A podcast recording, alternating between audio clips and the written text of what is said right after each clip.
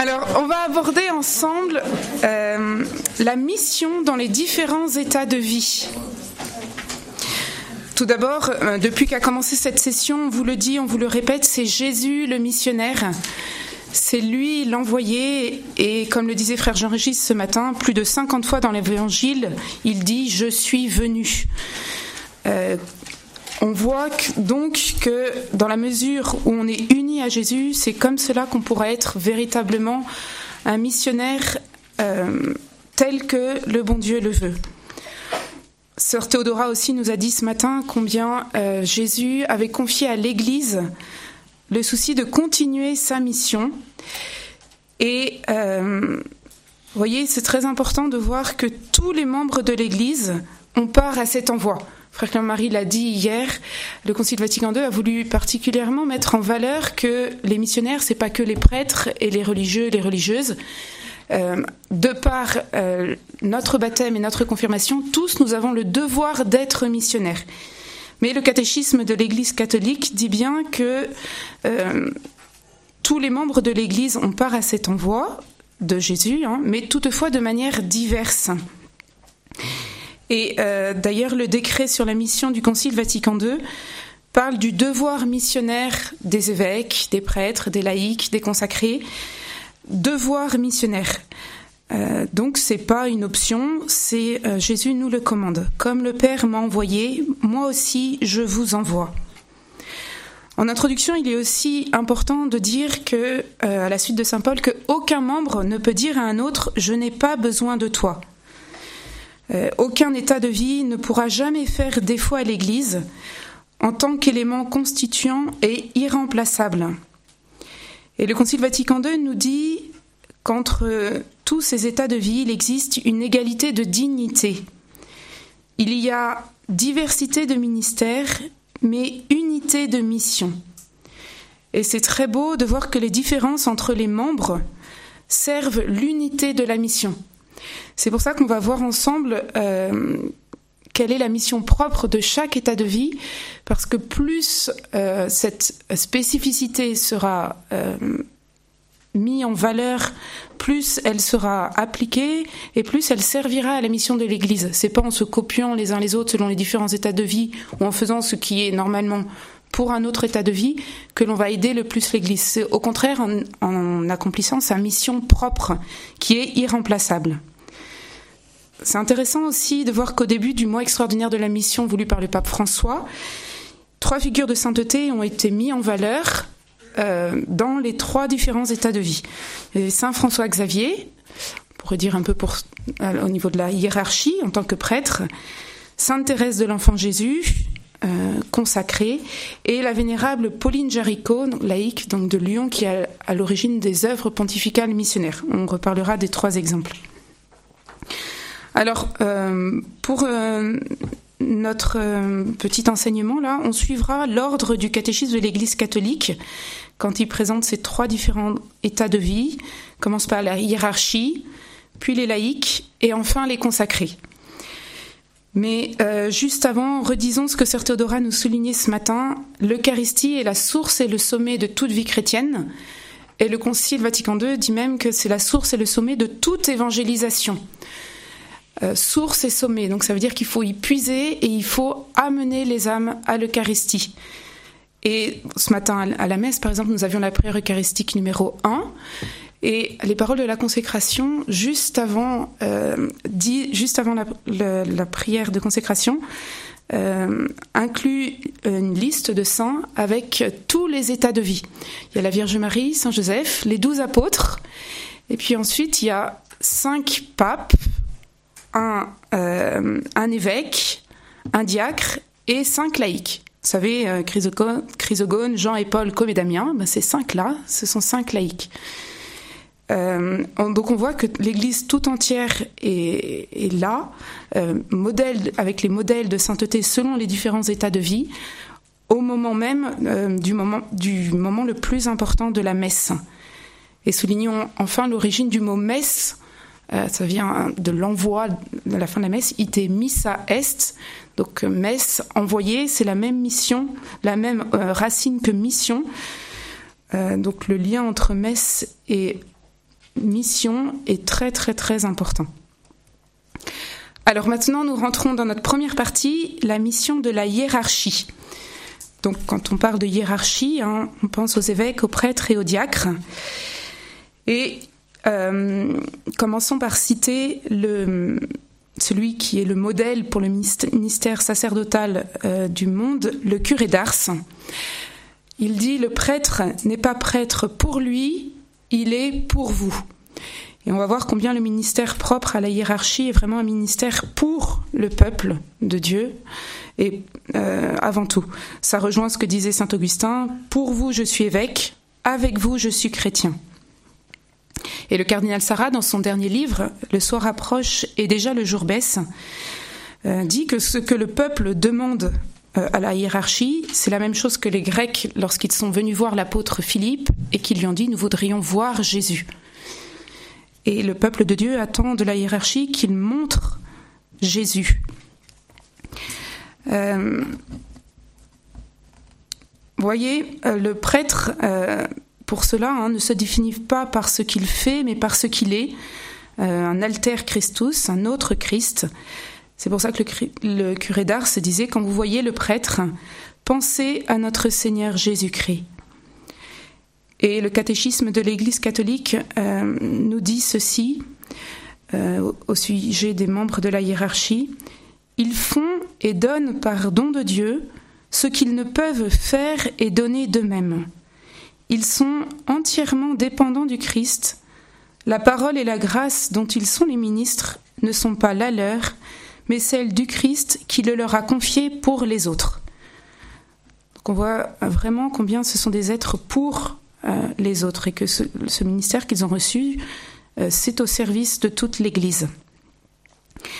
Euh, c'est pour cela que le catéchisme continue en disant que le prêtre, l'évêque, ne parle pas non en son autorité propre, mais en vertu de l'autorité du Christ.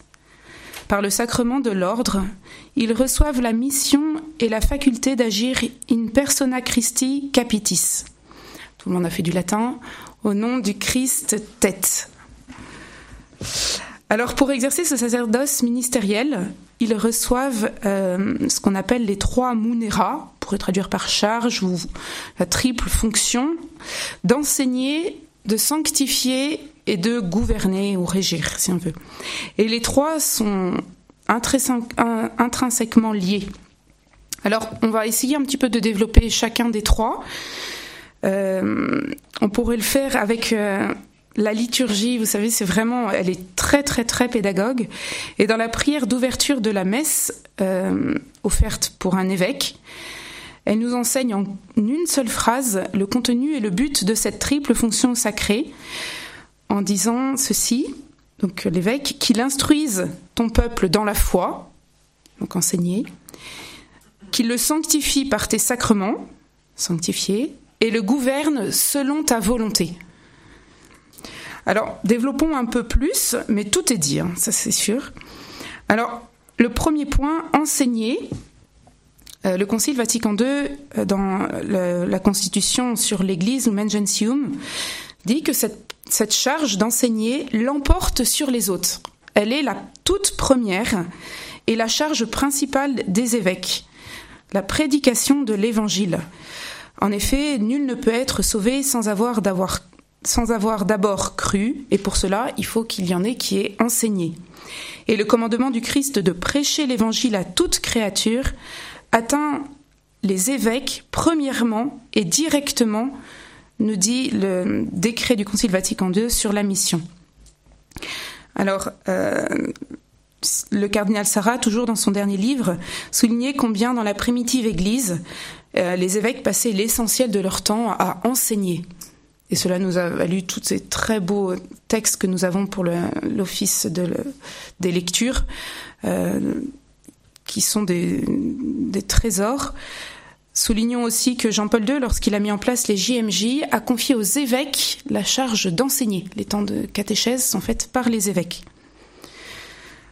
Euh, maintenant, le deuxième point, sanctifier. Donc, hein, la liturgie nous dit qu'il les sanctifie par les sacrements. Euh, et tout particulièrement par le sacrement de l'Eucharistie. Le curé d'Ars, lorsqu'il parlait du prêtre, euh, pensait tout de suite à cette fonction principale. Voyez, si la charge enseignée est la, charge première, euh, célébrer tous les sacrements et particulièrement l'Eucharistie est la fonction principale. Le curé d'Ars disait ceci Oh, que le prêtre est quelque chose de grand. Allez-vous confesser à la Sainte, allez-vous vous confesser à la Sainte Vierge ou à un ange? Vous absoudront-ils Vous donneront-ils le corps et le sang de notre Seigneur? Non. La Sainte Vierge ne peut pas faire descendre son divin Fils dans l'hostie. Vous auriez deux cents anges là qu'il ne pourrait vous absoudre. Un prêtre, tant simple qu'il soit, le peut. Il peut vous dire Allez en paix, je vous pardonne. La Sainte Eucharistie contient tout le trésor spirituel de l'Église et c'est pour ça que toute la tâche apostolique de la hiérarchie est liée à l'Eucharistie et ordonnée à elle. Lorsque euh, le prêtre célèbre l'Eucharistie, euh, il donne à l'Église sa perfection. Un adage des pères dit l'Eucharistie fait l'Église, l'Église fait l'Eucharistie. Le prêtre est à ce moment-là en communion avec le Christ tête, c'est là où il ne fait plus qu'un avec Jésus, et il amène les autres à être en communion aussi avec Jésus. Euh, dans cette fonction principale, c'est l'œuvre de notre rédemption qui s'accomplit, et c'est pour ça que c'est si important. Euh, soulignons aussi que le prêtre euh, doit apprendre aux chrétiens à offrir la victime divine au Père dans le sacrifice de la messe et à faire avec elle l'offrande de leur vie.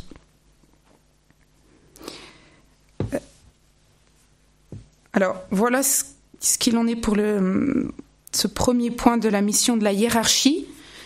Nous allons maintenant passer au deuxième point, la mission des laïcs. On va particulièrement s'appuyer sur des textes. Ah, pardon, j'ai oublié le troisième point. Ah, vous suivez bien. J'ai oublié le troisième point, donc il s'agit euh, de la fonction de régir. Euh, dans la liturgie, hein, donc pour euh, la prière pour les évêques, donc qu'ils le gouvernent selon ta volonté. Régir, gouverner, donc c'est la, fonction royale. Ils sont hein, les, particulièrement les évêques, et puis donc les prêtres collaborent avec eux. Ils sont les chefs du peuple qu'ils dirigent. Et en ce sens, ils auront à rendre compte à Dieu des âmes qui leur sont confiées. Euh, on peut citer particulièrement la lecture qui est choisie pour la messe justement du curé d'Ars. Euh, c'est la lecture du livre d'Ézéchiel, euh, où Dieu dit à Ézéchiel, Fils d'homme, je fais de toi un guetteur pour la maison d'Israël. Lorsque tu entendras une parole de ma bouche, tu les avertiras de ma part. Et euh, on voit combien ça peut demander du courage, mais euh, que le Seigneur veut que euh, la hiérarchie parle quand il faut redresser, gouverner selon sa volonté. le livre d'Ézéchiel continue ainsi.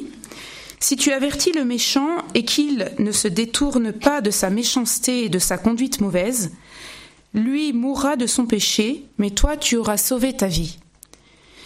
Si je dis au méchant tu vas mourir, et que tu ne l'avertisses pas, si tu ne lui dis pas d'abandonner sa conduite mauvaise afin qu'il vive, lui, le méchant, mourra de son péché, mais à toi je demanderai compte de son sang. Et enfin, si le juste se détourne de sa justice et fait le mal, je mettrai un piège devant lui et il mourra, parce que tu ne l'auras pas averti, il mourra de son péché, mais à toi je demanderai compte de son sang. Au contraire, si tu avertis le juste de ne pas pécher et qu'en effet il ne pêche pas, il vivra parce qu'il aura été averti, et toi tu auras sauvé ta vie. Donc on voit cette mission très importante que le Seigneur confie euh, aux évêques et aux prêtres et euh, qu'ils doivent euh, exercer avec courage, c'est vrai. Ils doivent aussi euh, être comme de vrais pères qui s'imposent par leur esprit d'amour et de dévouement envers tous. Et cet esprit est celui de leur maître, euh, qui est venu non pas pour servir, mais pour non pas pour être servi, mais pour servir, et qui a donné sa vie euh, pour pour ses brebis. On peut donner dans ce sens l'exemple de monseigneur Samir Nassar, évêque maronite de Damas, libanais, qui a été nommé évêque de ce lieu juste avant la guerre en Syrie, et qui, pour ses, ses, brebis qui lui sont confiées, eh ben, reste en Syrie au péril de sa vie. Mais il nous a dit même à l'occasion, je reste parce que même si je partais, les quelques prêtres partiraient aussi, et pour ce peuple, je dois rester. Alors même qu'il nous avait témoigné à l'occasion que les Syriens, c'est très difficile de savoir ce qu'ils pensent, de savoir de rentrer en contact, mais par amour pour eux, pour ces âmes, il a donné sa vie et, il reste au milieu d'eux. Il a échappé plusieurs fois à la mort, mais euh, c'est vrai qu'en ce sens, eh ben, il, euh, il donne sa vie pour ces brebis qui lui sont confiées.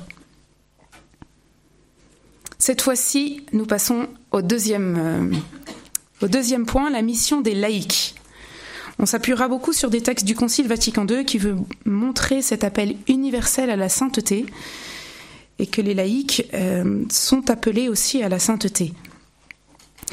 Il y a un décret dans le Concile Vatican II qui concerne l'apostolat des laïcs et qui dit qu'ils ont un rôle propre et absolument nécessaire euh, le propre de l'État laïque, je cite, étant de mener leur vie au milieu du monde et des affaires profanes, ils sont appelés par Dieu à exercer leur apostolat dans le monde à la manière d'un ferment, grâce à la vigueur de leur esprit chrétien. Ils sanctifient le monde du dedans, de l'intérieur. Et donc à eux revient particulièrement euh, le rôle d'instaurer la civilisation de l'amour.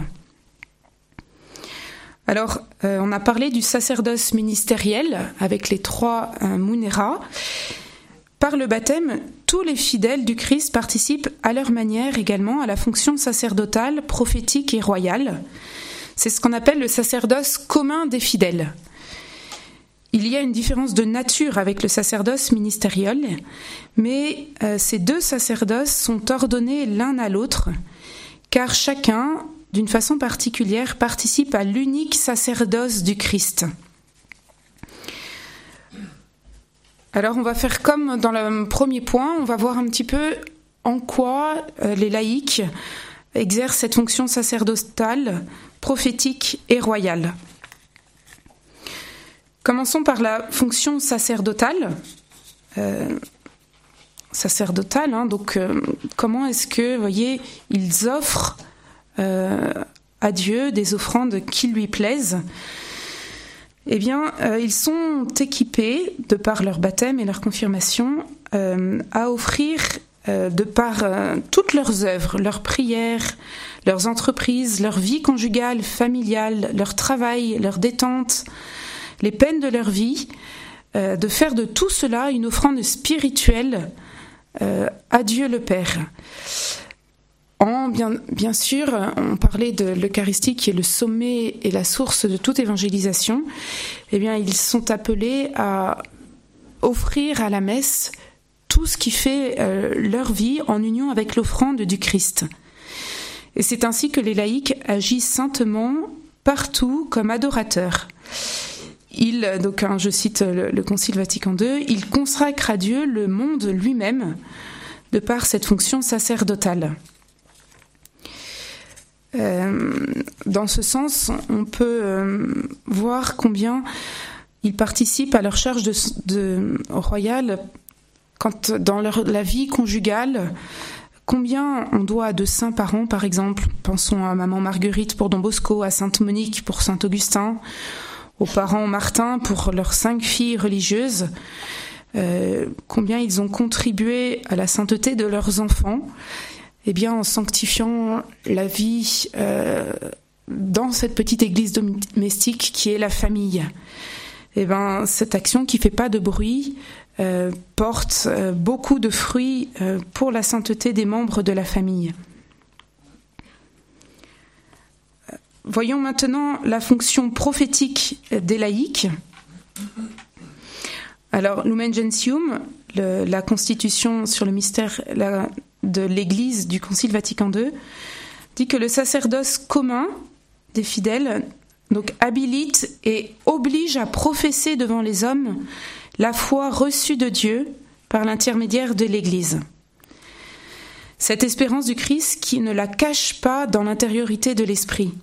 Ils sont les puissants héros de la foi s'ils unissent sans hésitation la profession de foi et une vie inspirée par la foi.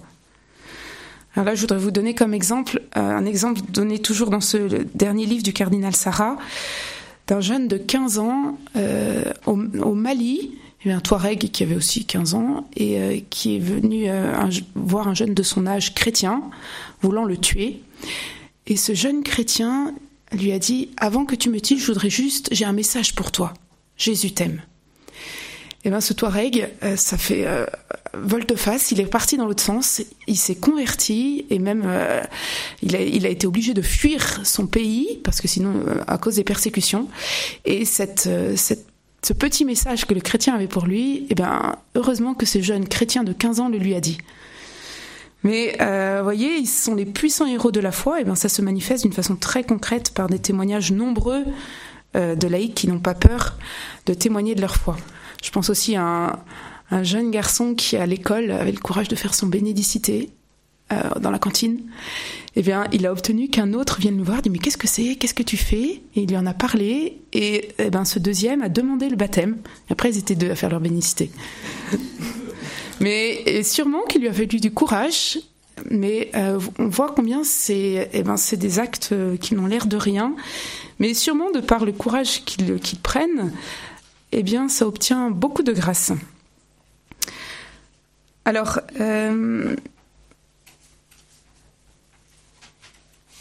ce dernier point, on le prendra après. Le, maintenant, voyons la fonction royale des laïcs.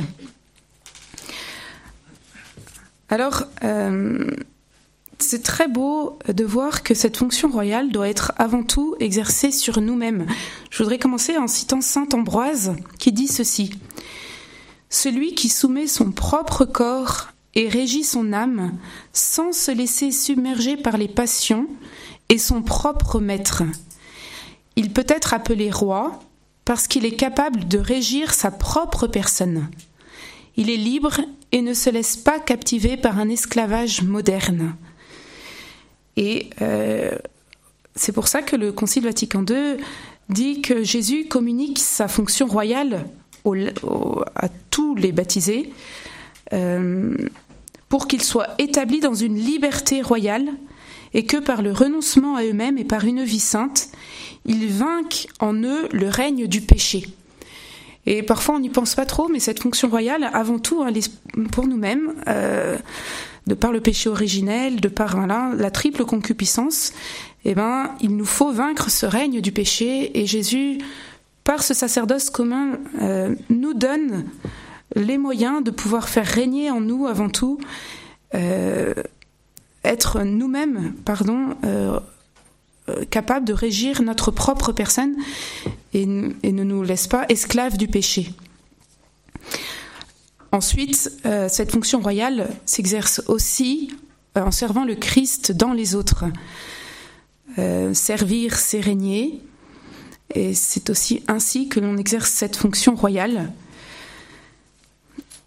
C'est pour ça que le Concile Vatican II nous dit c'est aux laïcs que revient la première place pour remplir dans son universalité le devoir que le monde soit pénétré de l'esprit du Christ et en servant les autres euh, pour servir le Christ, eh cela permet euh, de faire régner le Christ euh, dans notre monde.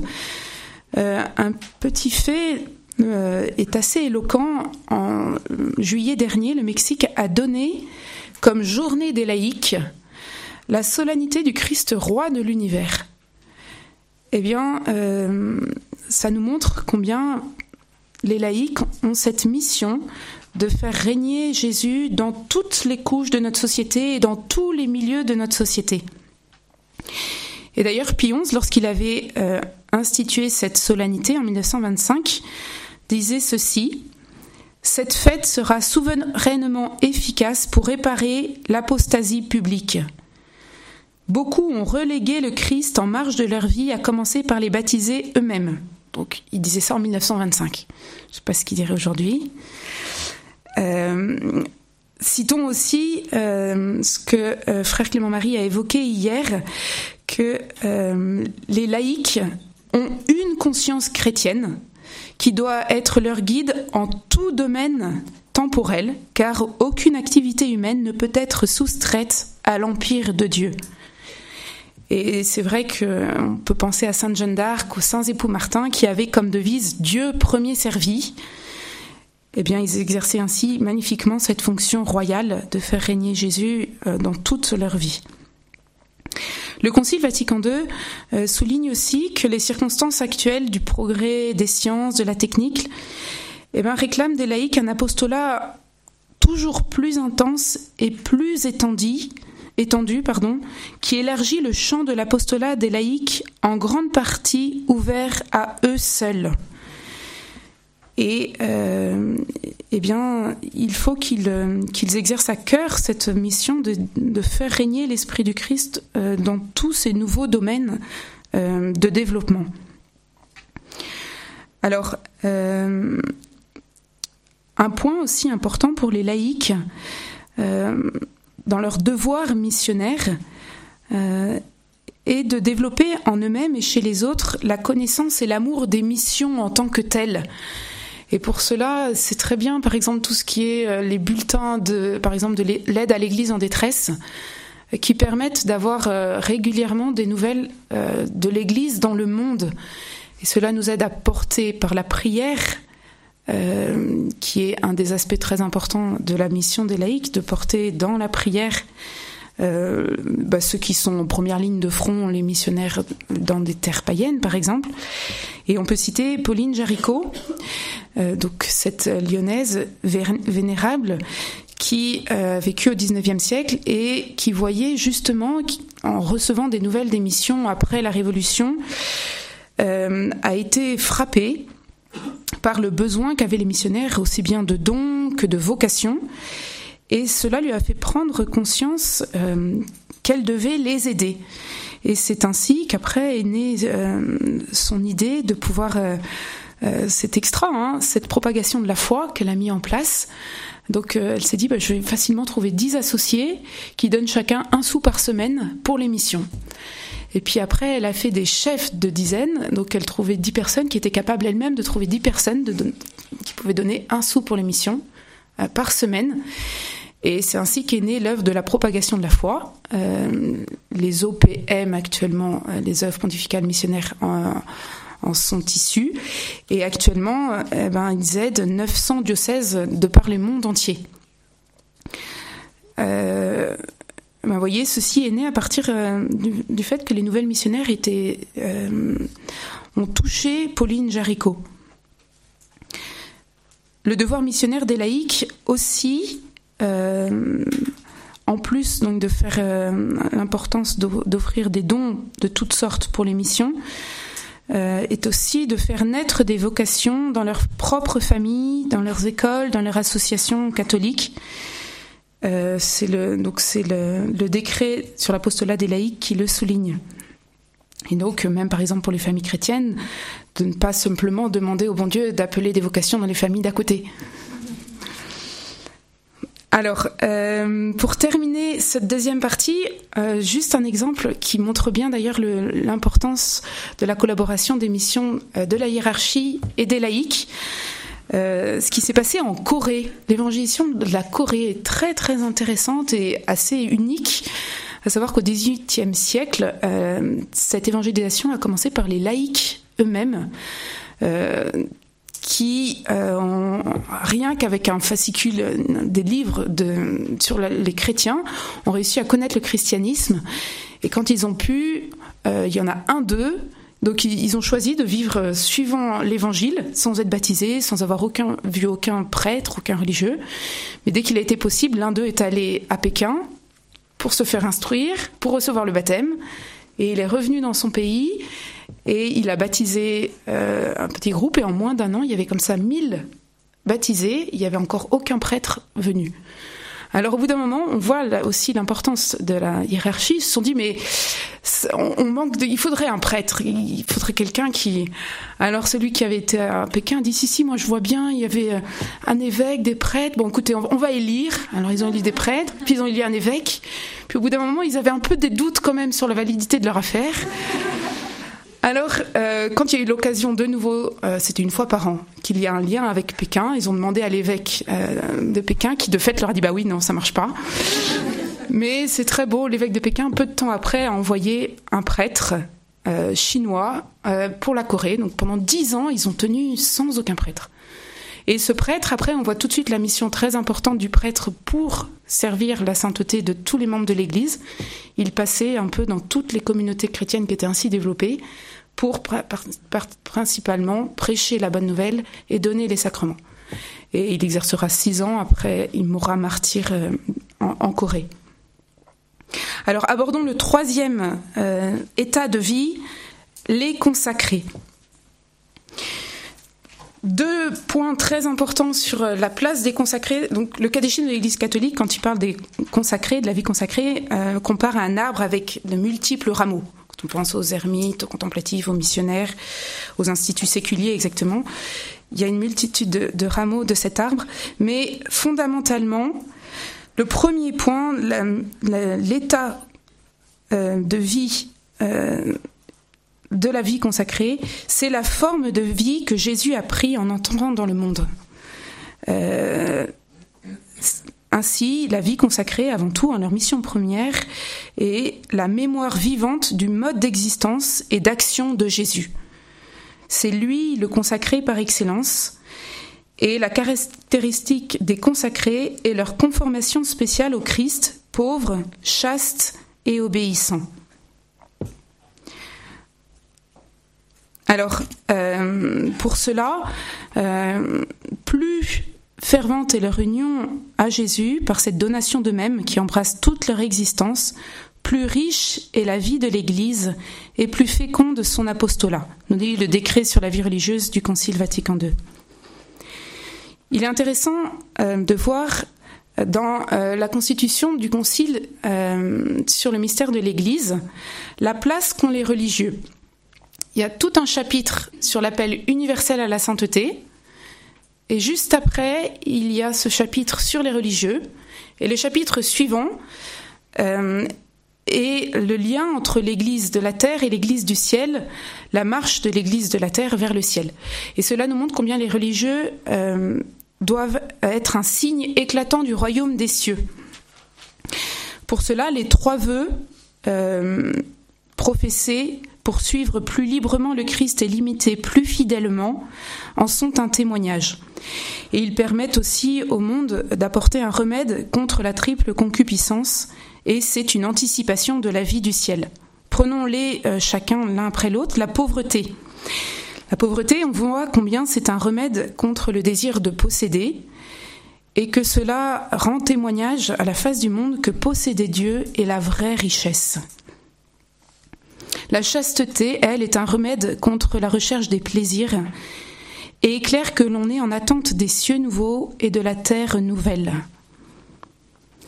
Et enfin, l'obéissance euh, est un remède contre l'aspiration aux honneurs et montre ce qu'est la vraie liberté. Et ça, c'est important parce qu'aujourd'hui, on voit combien la liberté, la liberté, elle est pas très bien comprise et on a l'impression que justement par l'obéissance, eh ben, on est plus libre. Or, euh, Jean-Paul II a écrit un très beau texte sur la vie consacrée, Vita Consecrata, et il explique dedans que le mystère de la liberté humaine, pour vraiment le comprendre, eh ben, c'est une voie d'obéissance à la volonté du Père et qu'inversement, le mystère de l'obéissance est une voie de conquête progressive de la vraie liberté. Alors donc ça c'est ce premier point très important de la vie consacrée, euh, c'est euh, la forme de vie que Jésus a pris et euh, a prise, merci. Et donc c'est un mémoire, une mémoire vivante du mode d'existence de Jésus que nous donnent les consacrés. Le deuxième point très important sur la vie consacrée, c'est ce que Sainte Thérèse a compris dans le cœur de l'Église, ma mère, je serai l'amour. Notre père fondateur aimait beaucoup souligner que le décret de la vie religieuse du Concile Vatican II s'appelle Perfecte Caritatis. la perfection de la charité. Et que avant tout, euh, ce, qui est demandé au consacré, c'est euh, de tendre vers cette perfection de la charité. Euh, le Concile nous dit la vertu de charité qu'ils sont tenus de pratiquer de façon plus parfaite du fait de leur vocation, les pousse et les oblige à un esprit et un travail vraiment catholique, donc missionnaire. Vous savez tous ce que disait Sainte Thérèse, hein, était, elle aurait voulu, et ça nous montre la beauté de la mission de chaque état de vie, euh, faire euh, toutes les missions. Je vous la cite, je voudrais parcourir la terre, prêcher ton nom et planter sur le sol infidèle ta croix glorieuse. Mais, ô mon bien-aimé, une seule mission ne me suffirait pas. Je voudrais en même temps annoncer l'Évangile dans les cinq parties du monde et jusque dans les îles les plus reculées. Je voudrais être missionnaire non seulement pendant quelques années, mais je voudrais l'avoir été depuis la création du monde et l'être jusqu'à la consommation des siècles.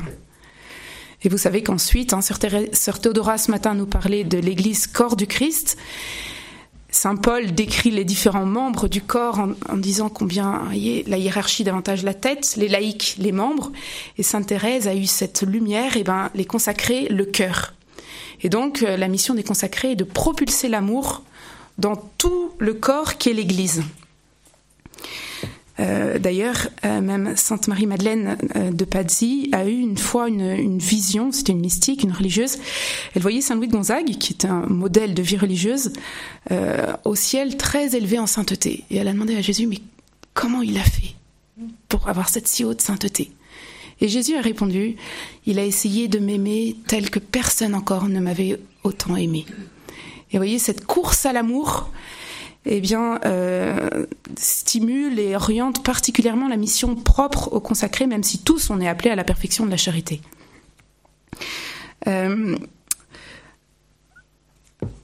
dans ce sens, voyez que les, que les consacrés soient contemplatifs, qu'ils soient missionnaires, euh, ils, tous, ils ont dans toutes leurs actions les plus ordinaires d'y mettre un amour extraordinaire, comme le dit Sainte Thérèse, rend leur vie féconde. Euh, et particulièrement, c'est pas tant dans les, actions d'éclat euh, qu'ils réalisent le plus leur mission, mais c'est plus dans leur vie cachée avec le Christ euh, pour Dieu.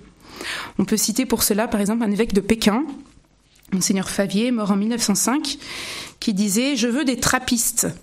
Je sais quel secours apportera aux missionnaires l'existence d'un monastère fervent au milieu de nos pauvres Chinois. Et plus tard, il disait Nous avons enfin réussi à pénétrer dans une région jusqu'à ce jour inabordable. J'attribue ce fait à nos chers trappistes.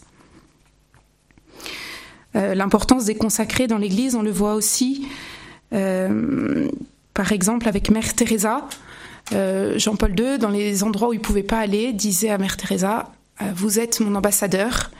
Et elle pouvait pénétrer et, porter l'Église dans des endroits où lui-même, Jean-Paul II, ne pouvait pas aller. Euh, l'importance aussi de l'offrande de, la vie des religieux se voit avec ce petit exemple relaté par saint Alphonse Marie de Ligorie. C'était un prédicateur qui parlait très bien, hein, sûrement, et qui a pris par révélation que le fruit de ses travaux était l'effet non de sa parole à lui, mais des prières d'un petit frère servant qui se tenait au pied de la chair. Alors, euh, oh là là. Alors la conclusion. Euh, en conclusion, je voudrais souligner deux points qui, quel que soit l'état de l'état de vie qui est le nôtre, sont comme deux trésors et qui apportent un rayonnement à notre mission que l'on ne peut avoir autrement. Il s'agit du rayonnement d'humilité et de l'amour de, la Sainte Vierge. Le rayonnement de l'humilité, c'est parce que, ça a été dit encore dans l'oraison de la messe de la Toussaint, euh, la sainteté, le missionnaire, c'est celui qui est saint, et celui qui est saint, c'est celui qui est uni à Jésus. Et Jésus, il est doux et humble de cœur, donc par raisonnement A plus B, il faut être humble pour être missionnaire, pour être saint. Et euh, vous voyez, Saint Lucien euh, d'Antioche, le martyr des premiers siècles, il avait un rayonnement d'humilité tel que les, païens se décidaient à embrasser la foi, rien qu'en voyant son rayonnement. à tel point que l'empereur Maximien, qui voulait le persécuter, lorsqu'il le fit paraître, il avait peur d'être tenté lui aussi de devenir chrétien rien que par le regard de Saint Lucien. Et donc lors de l'apparition, il a mis un drap, un voile entre les deux pour parler. Euh, citons aussi Saint François d'Assise, qui dit à son frère Je pars prêcher. alors il parcourt le pays, les yeux baissés, puis revient. Et alors le frère dit Aimez le sermon, quand est-ce qu'on le fait? Il dit Le sermon, c'est la modestie dont nous avons montré l'exemple. Il n'avait rien dit. Alors, euh, et puis un dernier exemple pour cette importance du rayonnement d'humilité, euh, c'est au, Japon. Il y a un missionnaire qui était déguisé à cause des persécutions et qui reçut un soufflet, mais qui ne réagit pas, sans s'émouvoir. Alors, on l'arrêta parce que pour les païens, c'était chez un chrétien seulement qu'une telle vertu pouvait se rencontrer. Bon, j'en aurai d'autres, mais je, m'arrête pour ce point. Et euh, je termine par la Sainte Vierge. Euh, c'est elle qui a enfanté et fait grandir Jésus, et c'est elle qui le fera dans les âmes que Jésus nous confie, quelle que soit notre mission.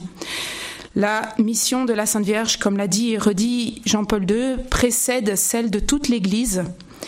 Et donc il faut qu'on parte en mission, qu'on soit en mission à tout instant de notre vie, toujours avec la Sainte Vierge. Déborah, dans le livre des juges, est une préfiguration de la Sainte Vierge et elle avait appelé Barak pour lui dire d'aller combattre les ennemis, qui étaient beaucoup plus nombreux que euh, Barak et euh, ces quelques personnes avec lui. Alors Barak a eu cette réponse à Déborah Si vous venez avec moi, j'irai, sinon je n'irai pas. Donc elle est venue, mais voyez, nous, pareil, partons avec la Sainte Vierge euh, tous les jours de notre vie, car c'est à toute heure que nous sommes missionnaires. Elle est la mère du bon conseil. C'est à elle, euh, elle nous éduquera pour être les vrais missionnaires que Jésus veut voir. Elle a dit à voisin que c'est à elle que Dieu avait confié les pécheurs les plus endurcis. Alors confions-lui les âmes que Jésus nous confie. Pensons qu'elle est la reine des apôtres. Et euh, je termine en, en vous disant tout simplement, c'est très touchant dans les visions d'Anne-Catherine Emmerich, le jour de la Pentecôte. On voit que les apôtres, on voit sa place. Les apôtres, avant de sortir du cénacle, ils vont devant elle, ils s'agenouillent et elle les bénit. Et euh, c'est ce qu'ils referont tous les jours avant de partir euh, parler de Jésus et baptiser. Ils viennent devant la Sainte Vierge et ils reçoivent sa bénédiction et eh ben, que ça nous pousse, c'est vrai, à avoir un grand amour pour la Sainte Vierge, et elle fera de nous les missionnaires que Jésus veut.